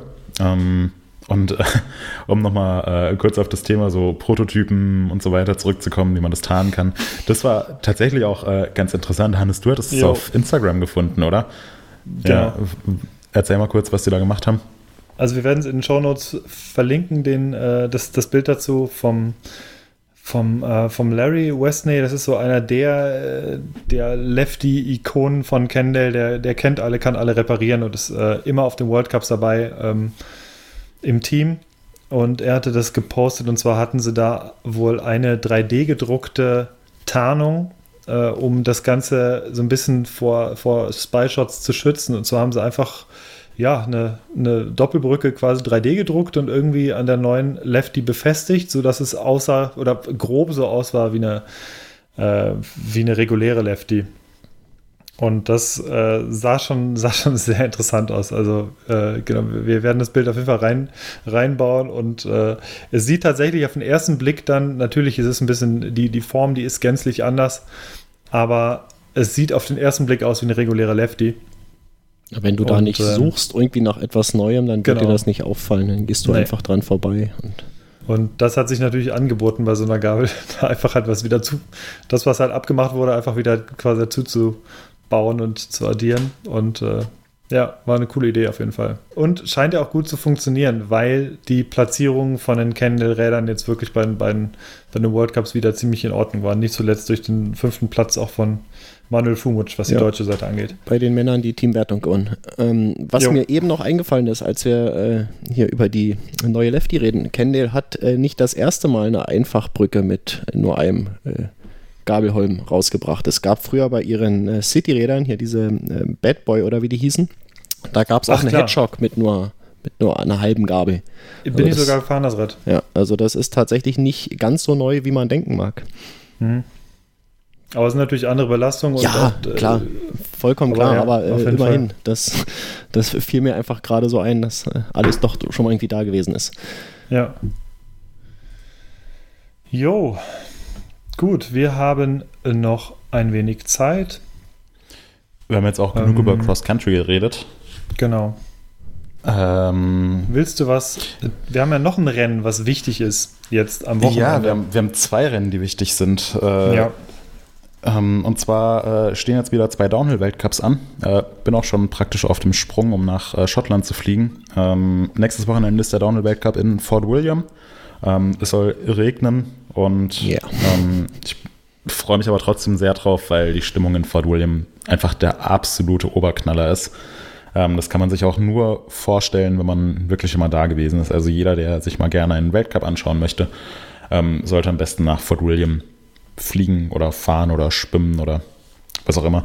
Ähm, ist echt sehr, sehr cool dort. Ähm, und direkt am Wochenende danach ist das Rennen in Leogang. Ähm, auf einer Strecke, die immer ja, ein bisschen kontrovers diskutiert wird, aber letzten Endes auch immer interessante Rennen liefert. Ähm, ja, worauf ich sehr gespannt bin, ist ähm, anscheinend äh, gibt es ein neues Santa Cruz V10. Ähm, weiß nicht, ob ihr das äh, heute schon mitbekommen habt. Ähm, Nee. Sind ein paar, es sind ein paar Bilder in Instagram Stories aufgetaucht. Auch hier wieder, ähm, wenn die Fahrer aus Versehen Bilder von dem Rad in ihre Instagram Story, Story hochladen, kann ich mir ehrlich gesagt nicht vorstellen, dass das, äh, dass das ein Versehen ist. Ähm, Oder sie sind also die da bin ich- Langzeitfahrer gewesen. ja, aber ich glaube jetzt nicht, dass das äh, Syndicate einfach mal ihre Teamfahrer rauswerfen wird. Ähm, ja, ich bin auch gespannt, ob äh, Loic Bruni vielleicht auf einem äh, 29er Specialized antreten wird. Äh, die hatten letztes Jahr schon in oder für Fort William einen 29er, den er dann aber nicht gefahren ist. Ähm, könnte mir vorstellen, ja, dass wir da, äh, was die ganze Technik angeht, einige interessante Sachen sehen werden. Ähm, ja, und auf das Rennen selbst bin ich natürlich auch sehr gespannt, nachdem Aaron Gwynn in Kroatien ähm, schon ziemlich eindrucksvoll gewonnen hat und seine direkten Konkurrenten um den Gesamtweltcup Ähm, also so Leute wie Greg Menard oder Loic Bruni oder ähm, hm, wen Ja, gibt's noch? Ja, die beiden. Nein, äh, auch zum Beispiel Danny Hart. Ähm, nachdem die alle ja nicht, nicht ganz weit nach vorne gefahren sind äh, in Kroatien, also jedenfalls nicht auf dem Podium waren, ähm, bin ich gespannt, wie es auf äh, in Fort William aussieht, auf einer Strecke, die ja schon seit vielen, vielen Jahren im Weltcup dabei ist und ähm, die eigentlich auch so ein bisschen das Wohnzimmer von Greg Menard ist. Ja. Ähm, ja, freue ich mich auf jeden Fall sehr drauf. Ist auch äh, mein ganzer, äh, ganzer heißer Tipp, ganz heißer Tipp, dass äh, Greg Menard das Rennen gewinnen wird vor Aaron Gwynn. Ähm, also, wenn ihr am äh, Tippspiel teilnehmen wollt, dann setzt diese beiden äh, bekannten Fahrer doch auf die ersten beiden Plätze. Dann kann man dich so richtig geil in den Regress nehmen, wenn es nicht klappt. ja, genau. Moritz verbirgt sich dafür. Ja, Mit seinem guten Namen. dafür, dafür stehe ich mit meinem Namen. Dafür stehe ich mit meinem Namen. Ja, aber es ist interessant, dass du es sagst, weil ich hatte tatsächlich auch die beiden auf die ersten beiden Plätze gesetzt, allerdings in umgekehrter Reihenfolge. Bin ich mal gespannt. Tja, hast du halt schon mal nicht gewonnen. Ja. Aber Ja. sind dann trotzdem Ja, Pech gehabt. insgesamt zehn Punkte, passt schon. Ja. Du kannst ja nachträglich bei dir noch umbauen. Ja, das könnte ich sowieso noch, stimmt. Wir haben noch kein Ja. Zitat heute aus Bang Boom Bang dabei gehabt. Weißt Hast du, du nicht mal so geil, ich irgendwas? habe gerade in der Sekunde drüber nachgedacht. ist das geil, super Hannes, High Five. Ja, Aber ich werde jetzt natürlich äh, keins einspielen. Das hebe ich Natürlich mir auf nicht. für irgendeinen passenden Moment. ja. ja, ähm, World Cups, genau, sind wir, Ähm, hätten wir die mal angesprochen. Kann ich mal reingrätschen nochmal, Moritz? Ja, bitte. Ähm, Gibt es Ja. spezielle Sachen, die du vorhast oder machst du einfach wie immer? Ich glaube, ich Ja, hatte einmal- schon mal gefragt, ob Gregor, ob du den mitnimmst, aber das hattest du verneint. Nee, Ähm. Gregor nehme ich nicht mit, weil sich, äh, ich hätte ihn gerne mitgenommen, aber Gregor fliegt am Montag, äh, also in gut einer Woche nach Madeira, um an der Transmadeira teilzunehmen. Und deswegen kann er mich nicht in Fort William unterstützen und auch nicht in Leogang unterstützen. Ähm, ja, und so wie ich ihn kenne, wird er da äh, eine schöne Zeit haben und ich hoffe, er Gefahr kommt sein. heil ins Ziel. Ja. Auf ja, jeden aber Fall. du Ja. machst, äh, also nochmal den anderen Teil der Frage zu stellen, äh, äh, machst du irgendwas Besonderes in äh, Fort William Leogang oder Nö, versuchst nee. du einfach alles so geil zu covern, wie du das immer machst? Und äh, Genau. Ja, wir Äh, können einmal- gespannt sein. Einmal so wie immer, bitte. Sehr schön. Ja, also es äh, gibt natürlich Fotostories äh, vom, vom Trackwalk, vom Training und vom Finale. Es gibt ein VMAX RAW-Video. Es gibt diverse Boxengassen und Bike-Checks. Ähm, ja, und alles andere schaut man dann eigentlich immer so ein bisschen vor Ort. Also es ist, ist für mich auch, auch wenn ich jetzt zum vierten Mal in Fort William bin, ist immer so eine, so eine spannende Sache. Gerade jetzt, wo ein bisschen Pause seit dem ersten Weltcup war, weiß man halt natürlich nie genau, was, was jetzt für neue Bikes da vorgestellt werden oder was die äh, Teams für Prototypen aus dem Hut zaubern oder ob es vielleicht neue Laufräder gibt oder was auch immer. Ähm, und von daher, ja, werde ich mich einfach umschauen und sobald ich was Cooles sehe, direkt zack vor die Kamera Geil. und ja, Cool. aber Bin bitte ich, esst eure. Teller äh, fleißig auf, weil aktuell ist noch Regen angekündigt. Ja, was ja dann aber auch, äh, gerade so im Rennen ist das ja dann, also wenn sagen wir mal alle Regen haben und unter gleichen Voraussetzungen starten, ist das ja durchaus auch eine spannende Sache. Ja, aber Moritz wird dann nass. Ja, aber Ja. das ist nur das Schicksal eines rasenden Reporters, ne? Boah, hoffentlich regnet es bei dir auch so richtig. nee, hier ist es ist trocken, aber das ist viel schlimmer. Ich glaube, hier wünschen sich alle langsam mal wieder Regen. Genau. So, dann haben wir, haben wir alles. Haben wir. Genau. Wir hätten noch ein Thema, was wir schon letzte Woche ansprechen wollten, aber da hat die Zeit nicht gereicht. Jetzt hätten wir noch ein paar Minuten. Und zwar wollten wir mal ein bisschen was über, das wurden wir auch öfter mal schon mal angesprochen oder gefragt, beziehungsweise ich werde öfter mal äh, in persönlichen Nachrichten auch gefragt, was denn an, ob das Rad von mir wäre und äh, was ich daran oder warum ich dieses oder jenes Rad habe. Und wir wollen so ein bisschen über unsere eigenen Bikes mal kurz sprechen und da mal so ein paar grundsätzliche Fragen kurz und knackig ähm, abhandeln. Und ähm, die erste Frage wäre, wie viele Bikes haben wir insgesamt? Wie viel stehen so in der Garage oder auf dem Dachboden oder im Zimmer oder wo sonst wo? Markus. Fünf. Fünf. Was für Räder hast du? Oder was sind das alles für Räder? Ähm, ich habe ein Mountainbike tatsächlich nur. Also von den fünf Rädern ist eins ein Mountainbike, ist ein äh, Cross-Country Hardtail. Ein, jetzt festhalten, ein 26er. oh Gott.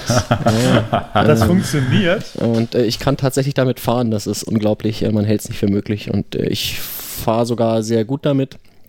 Ähm, also nicht im Vergleich zu anderen, aber für mich fährt es sehr gut. Ähm, ja, ist einfach ein äh, entspanntes Fahren, ein ähm, ja, es funktioniert für mich, die Geometrie passt, das ist ja ganz wichtig, hatten wir auch schon mal drüber geredet. Ähm, ich setze mich rauf, ich fühle mich darauf wohl, ich, ich kann da, wenn ich will, drei, vier, fünf Stunden drauf sitzen am Stück. Und ähm, ja, das äh, schrubbt ja ordentlich Kilometer. Ähm, das war das eine von den fünf. Dann habe ich noch äh, ein Rennrad, wie sich das gehört, was jetzt gerade äh, zu dieser Zeit doch vermehrt gefahren wird, äh, bei dem schönen Wetter. Ähm, das ist ein Oh, ein, wie alt ist denn das? 17 Jahre mittlerweile, ein Specialized. Äh, noch auf Sun-Computern gerenderter Rahmen. Irgendwie da ist noch ein Aufkleber drauf. Ähm, die Firma, ich weiß nicht, wer die kennt, die gibt es auch schon mhm. lange nicht mehr. Ähm, das hat auch noch eine äh, 2x9-Schaltung. Also Rennrad ist ja mittlerweile auch alles äh, elffach, äh, zwölffach ist vorgestellt. Aber ich habe mir auch gesagt, solange das noch geht, äh, fahre ich das einfach runter. Ich komme damit gut klar. Hier gibt es keine Berge. Kann ich eine schöne, kleine, kompakte Kassette drauf machen. Ähm, alles wunderbar. Ähm, dann habe ich noch zwei Crosser, also Cyclocross-Räder. Ach, zwei? Äh, Krass. Ja, na, eins habe ich mir im letzten September gekauft von, äh, ja, von Hannes gebraucht. ähm, weil der hatte, glaube ich, zu viele Fahrräder, wollte eins loswerden. Ähm, mein alter Crosser, den ich immer noch habe, der ist nur doch schon sehr runtergefahren. Und den nehme ich aktuell als Stadtrad. Und äh, der, ja, der neue Crosser, das ist ein GT Great äh, mit Alurahmen auch mit 1x11, äh, was super geil ist am, am Cyclocross-Rad. Hätte ich so auch nicht gedacht vorher. Ähm, ja, den nehme ich so für ähm, die leichteren Geländeausfahrten hier. Ähm, und äh, das letzte Fahrrad, was ich habe, ist ein, oh, ich würde sagen, 70er, 80er Jahre. Ist ein Stahlrahmen, ein altes Rennrad äh, von Schauf. Eine große deutsche Fahrradmarke mit äh, viel äh, Rennerfahrung. Ich glaube, mittlerweile gibt es sie nicht mehr oder sie verkaufen nur noch gelabeltes äh, asiatisches Zeug. Ähm, weiß ich jetzt gar nicht. Ähm, den habe ich mir mal so als Stadtrad aufgebaut mit einem Gang, ähm, mit geradem Lenker und na, wie man das so macht im, im hippen Berlin. Das Teil steht jetzt aber zurzeit eigentlich nur noch rum, weil ich dann doch lieber mit dem alten Crosser fahre. Das hm. gefällt mir irgendwie zurzeit besser. Ja, und ähm, denke mal, das ist relativ untypisch die Auswahl an Fahrrädern für, ähm, sagen wir mal hier in unserer Runde. Ähm, ich denke mal, bei euch sind äh, doch deutlich mehr Mountainbikes am Start, oder Moritz? Äh, bei mir gar nicht so viele. Ähm, ich habe aktuell äh, zweieinhalb Fahrräder. Ähm, also ich habe äh, im Keller stehen ein äh, Single-Speed-Rennrad ähm, was ich aber in Wiesbaden gar nicht so oft fahre, weil hier Single Speed nicht so praktisch ist. Ähm, das äh, habe ich noch aus meiner Berlin-Zeit. Liegt das ähm, an der äh, Topografie oder ist es äh, zu viele Hügel, ja, wo du nicht hochkommst oder was? Oder wie muss ich das verstehen? Ja, genau. Also in Berlin kannst du ja äh, wunderbar 20, 30 Kilometer am Stück fahren, ohne einen jetzt irgendwie einen. Ja, genau. Und äh, hier ist es schon ein bisschen anders und die die Übersetzung ist relativ knackig. Ich fahre es äh, ich fahr's gerne, aber aktuell ist der Hinterreifen platt und ich konnte mich ehrlich gesagt noch nicht dazu durchringen, den äh, Hinterreifen, diesen Schlauch auszutauschen. Ich glaube, das liegt an den Ventilen. Also, ja. ja. Ähm, dann habe ich noch ein, äh, ein äh, Hardtail, so für Dirt und Forecross und Pumptrack liegt aktuell in, in, Einzelteilen in meinem Keller, weil mir das mal geklaut wurde und dann Teile davon, unter anderem der Rahmen, wiedergefunden wurden von der Polizei. Krass, immerhin. Das ist ja schon ja. der ja. Hauptteil. Äh, ja, der Haupt, ja, ja, von dem Fahrrad war es der Hauptteil. Die anderen Fahrräder wurden leider nicht wiedergefunden. Oh, ähm, auf jeden Fall, auf jeden Fall habe ich äh, da eigentlich jetzt alle Teile zusammen, um mir das wieder aufzubauen ähm, was ich auch demnächst machen werde, weil in Wiesbaden bald ein Pumptrack aufgestellt wird, so ein modulares Holzding. Da freue ich mich auch sehr drauf. Ähm, Und dann habe ich persönlich äh, aktuell noch ein Trailbike, ein äh, Yeti SB45 mit 140 mm Federweg vorne, 115 mm Fe Federweg hinten und äh, 29 Zoll Laufrädern. Ähm, ja, das äh, fristet, äh, tristet, fristet ein Tro Fristet. trostloses, fristet ein trostloses, es tristet ein trostloses Dasein. Ähm, weil ich das jetzt seit Monaten nicht gefahren bin, weil ich ja nur auf Testrädern unterwegs war. Das ist halt auch ein, ein Ja. schweres Schicksal. ja. Nee, ist halt einfach ein, äh, auch ein ja, wichtiger Teil meines Jobs, dass ich, dass ich Räder teste und da, ähm, Dich von Ja, den Usern anmeckern lässt. Ja, es geht. Also, ja. Oft wird ja. gemeckert, manchmal kommt aber auch positives Feedback und das freut einen dann umso mehr. Ja. Ich wüsste aber auch, äh, also das äh, Yeti würde ich gerne verkaufen, weil es äh, mir zu wenig Federweg hat für die Trails, die ich hier fahre. Ich wüsste aber auch aktuell nicht genau, was für ein Rad ich mir kaufen würde als nächstes. Also ich will auf jeden Fall auch wieder ein privates Rad haben, ähm, weil es dann doch nochmal was anderes ist als ein Testrad. Es ist halt einfach was Eigenes. Ähm, aber aktuell stehe ich so ein bisschen auf dem Schlauch. Es gibt viele Räder, die ich cool finde, aber keins, was mich so ganz aus den Latschen haut. Das ist schon krass bei der Auswahl, die man heutzutage hat. Ja, Vielleicht ist es das auch die Qual der Wahl. Zu schwierig. Ja, es ist, es ist wahrscheinlich die Qual der Wahl. Also wenn es äh, wenn es irgendeines der modernen Race Enduros mit 29 Zoll Laufrädern vor zehn Jahren gegeben hätte, dann hätte ich wahrscheinlich sabbernd vorm äh, Röhrenmonitor gesessen. Aber jetzt sind die irgendwie alle auf so einem hohen Niveau angekommen und das macht die Entscheidung irgendwie schwierig. So, dann haben wir noch Hannes. Du, wie viele Fahrräder hast du denn? Äh, es sind doch, es sind tatsächlich, es fühlt sich jetzt doof an, aber bei mir sind es schon etwas mehr jetzt mittlerweile. Irgendwie sind, glaube ich, acht. ähm, Geil. Ja, das sind aber auch tatsächlich jetzt, ähm, also die, die Vielzahl sind auch keine Mountainbikes, sondern äh, also Ma an Mountainbikes, was ich aktuell fahre Pedelecs. mega, ja, sind alles nur Pedelecs. äh, ähm, ne, ich habe sieben Lastenräder, nee, also ich habe ein, ich habe ein äh, Banshee Prime 29er Trailbike, Trail Enduro Bike. Das ist aktuell so auch eins, so ziemlich eins meiner Lieblingsräder, so die ich bisher überhaupt gefahren bin. Super zufrieden, das ist relativ neu. Ich habe es mir aufgebaut Ende des Jahres. Und äh, damit bin ich so, also ich teste nicht mehr ganz so viel Räder wie Moritz beispielsweise und ähm, habe deswegen halt irgendwie äh, auch eine ziemliche Motivation, wirklich immer auch eigene Räder aufzubauen. Mir macht es auch Spaß dann. Ähm, also ich kaufe ganz selten nur Kompletträder und äh, baue die mir gerne auf und teilweise verkaufe ich einen Rahmen dann wieder und vielleicht doch einen anderen. Also ich probiere da relativ viel rum und das Banshee, da gehe ich jetzt sehr stark von aus, dass es länger hält, weil ich wirklich wahnsinnig zufrieden bin damit.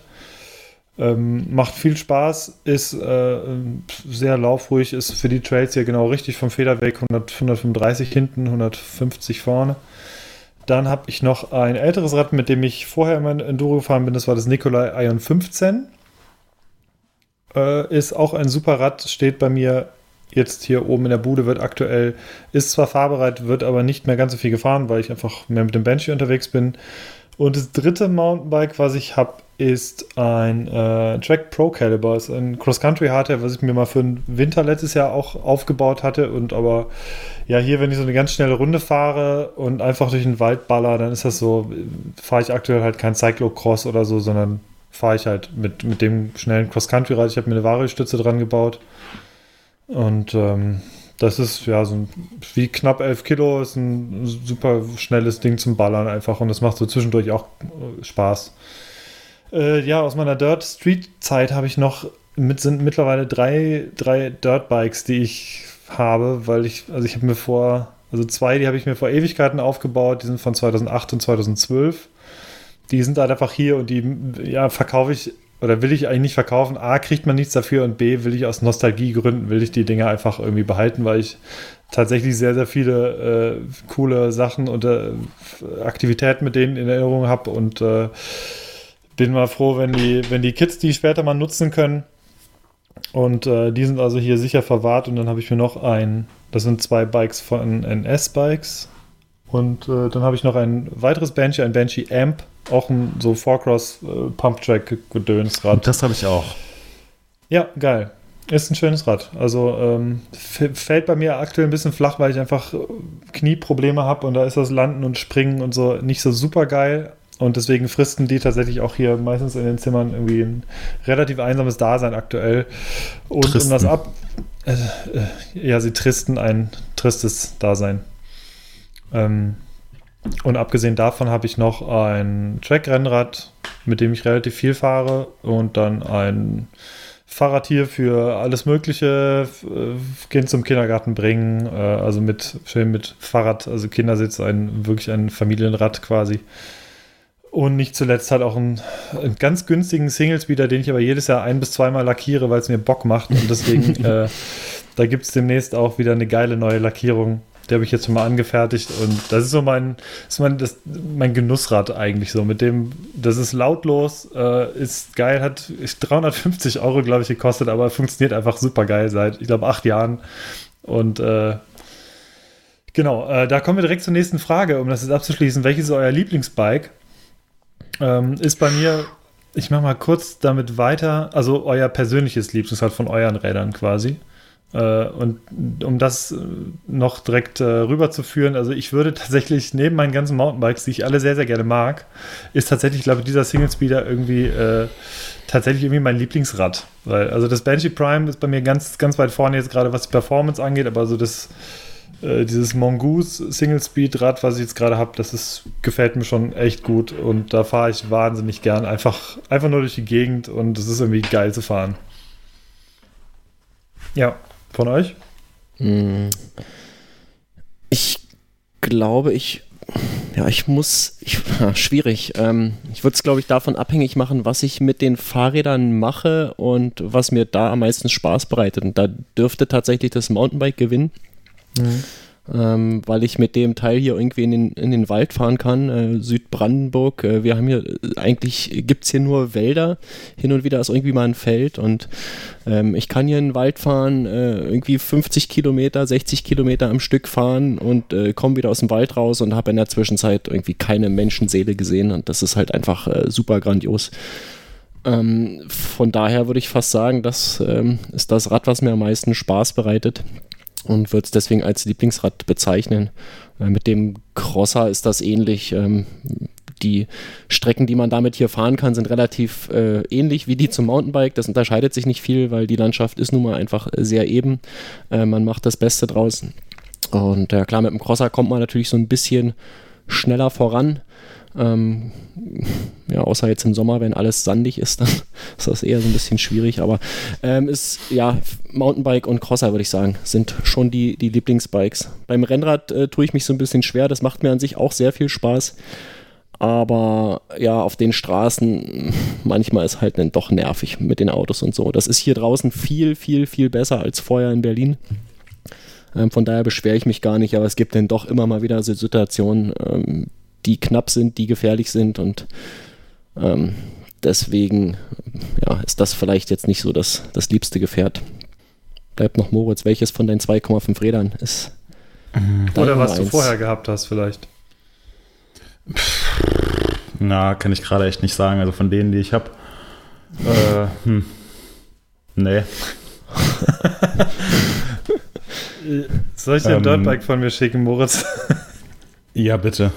Nee, ich glaube, das, ähm, das spaßigste Rad, was ich hier bei mir hatte, was mir persönlich am besten gefallen hat, obwohl es nicht meins war, war äh, wahrscheinlich das Intense Carbine.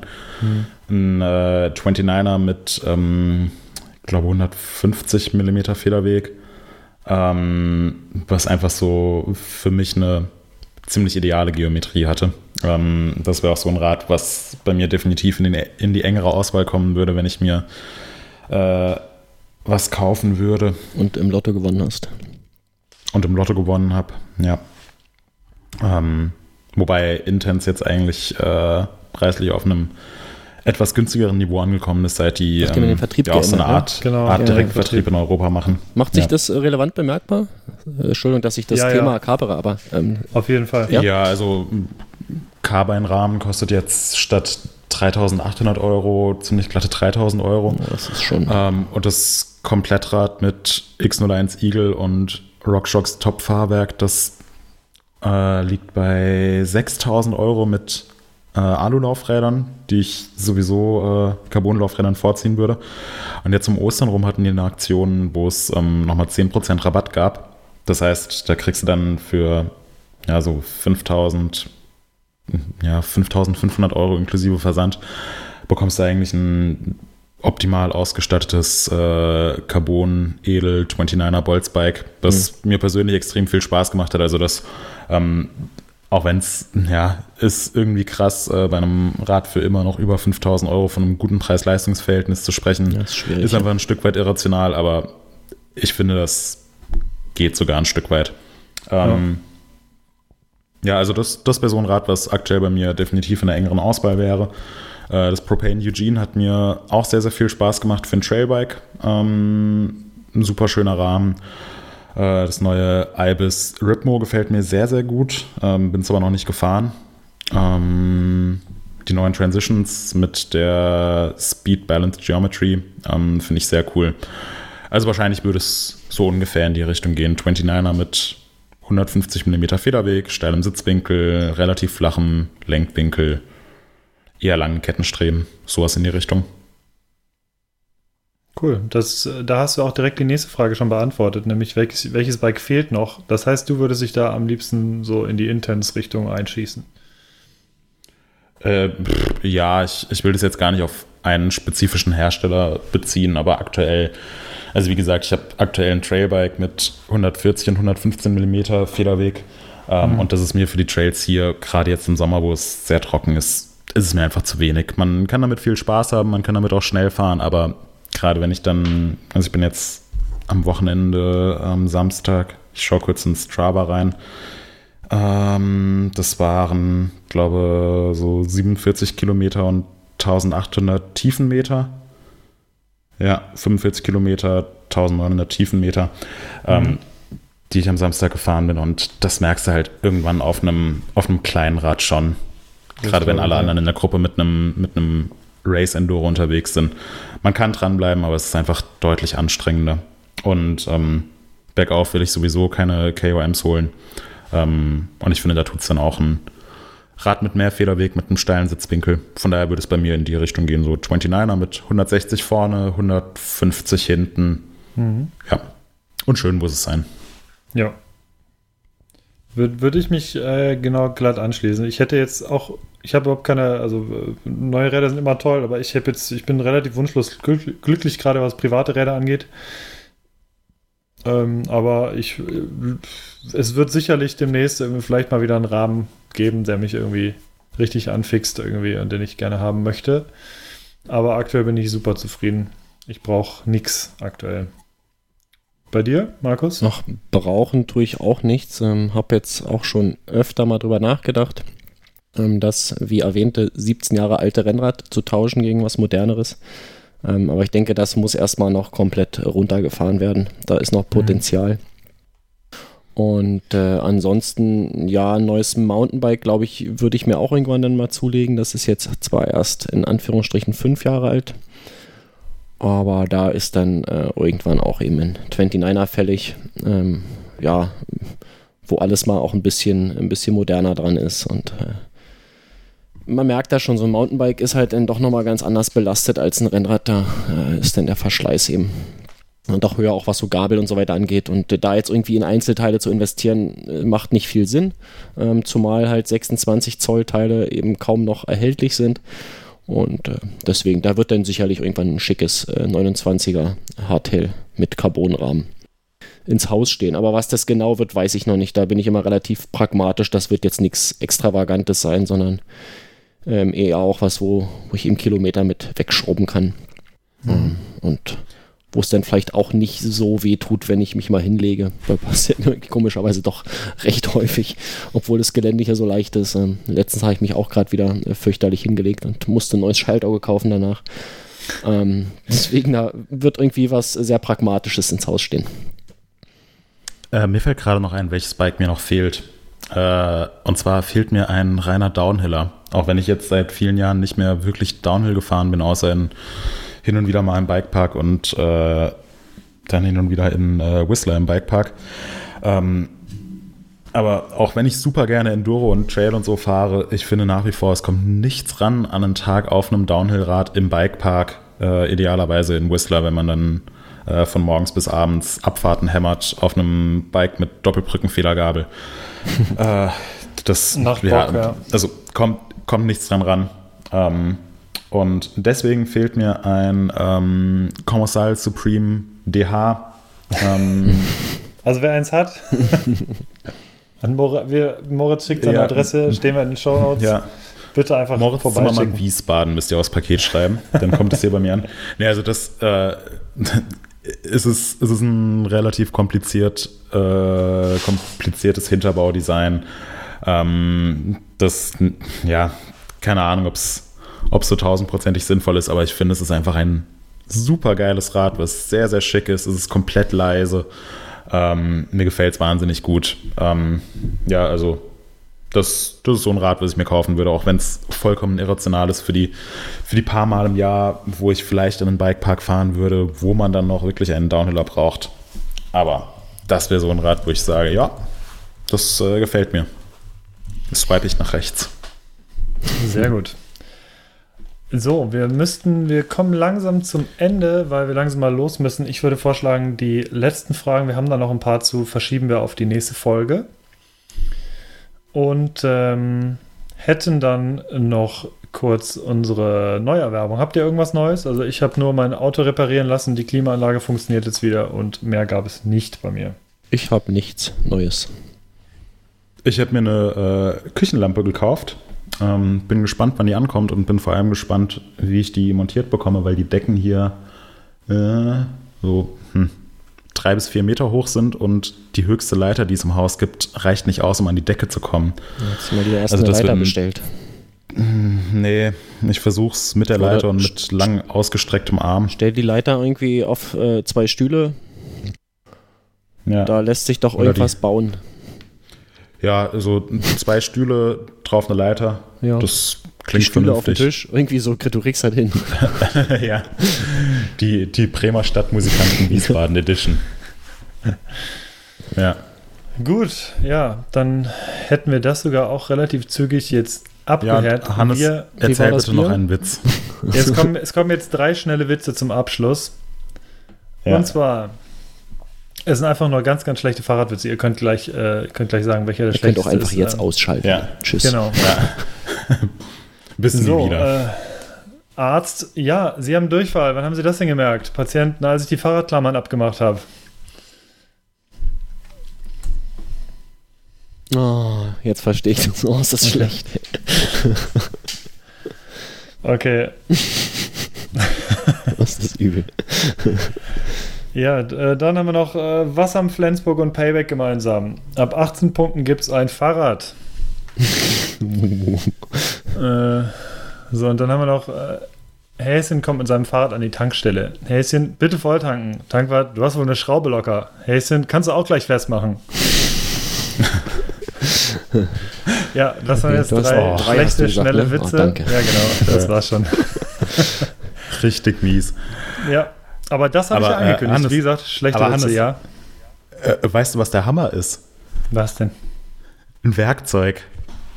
Oh Gott. Die Hitze macht euch auch zu schaffen, oder? Schon. Ja. Dann, äh, ja, mit diesem Spaß zum Schluss, da kommen wir auch schon, sind wir auch jetzt gut gelaunt und können gut gelaunt jetzt hier finishen, weil ich muss nämlich jetzt auch echt langsam los. Äh, ganz zum Schluss, bevor die Bitte zum Schluss kommt von Markus, gehen äh, noch ganz liebe Grüße an Katrin Karkow, die wir schon mal gegrüßt haben. Und zwar hat sie sich verletzt beim Rennen in Willingen. Äh, ich glaube, Schlüsselbein war durch, sie wurde jetzt operiert. Äh, allerbeste Grüße und eine gute Besserung. Auch von mir. Und ähm, genau. Ja. Ja. Und Ich möchte gerne meinen Chef Thomas grüßen, der natürlich nicht viel erzählt, wenn der Tag lang ist.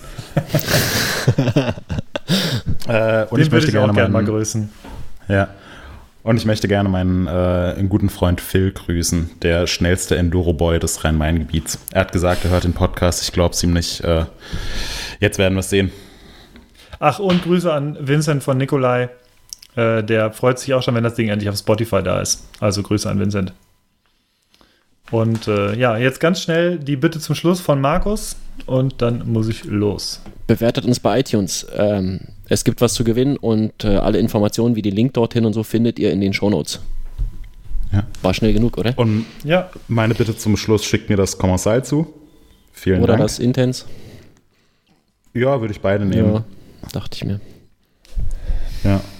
gut. Ähm, würde, ja, würde ich mich über beides freuen, wäre wär in Ordnung. Also muss nicht beides auf einmal sein.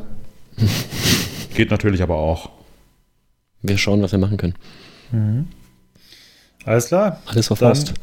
Ähm, In diesem Sinne, alles auf Horst. Und äh, wir sehen uns in zwei Wochen wieder, würde ich sagen. Würde ich auch sagen. Moritz, viel Spaß in Schottland. Ja, danke. Und Hannes, viel Äh, Spaß im Urlaub. Und mir ja, viel danke. Spaß beim Arbeiten. Alles klar. Ciao. Gut, Ja. dann bis dann. Ja, alles klar. Ciao. Okay, ciao, ciao.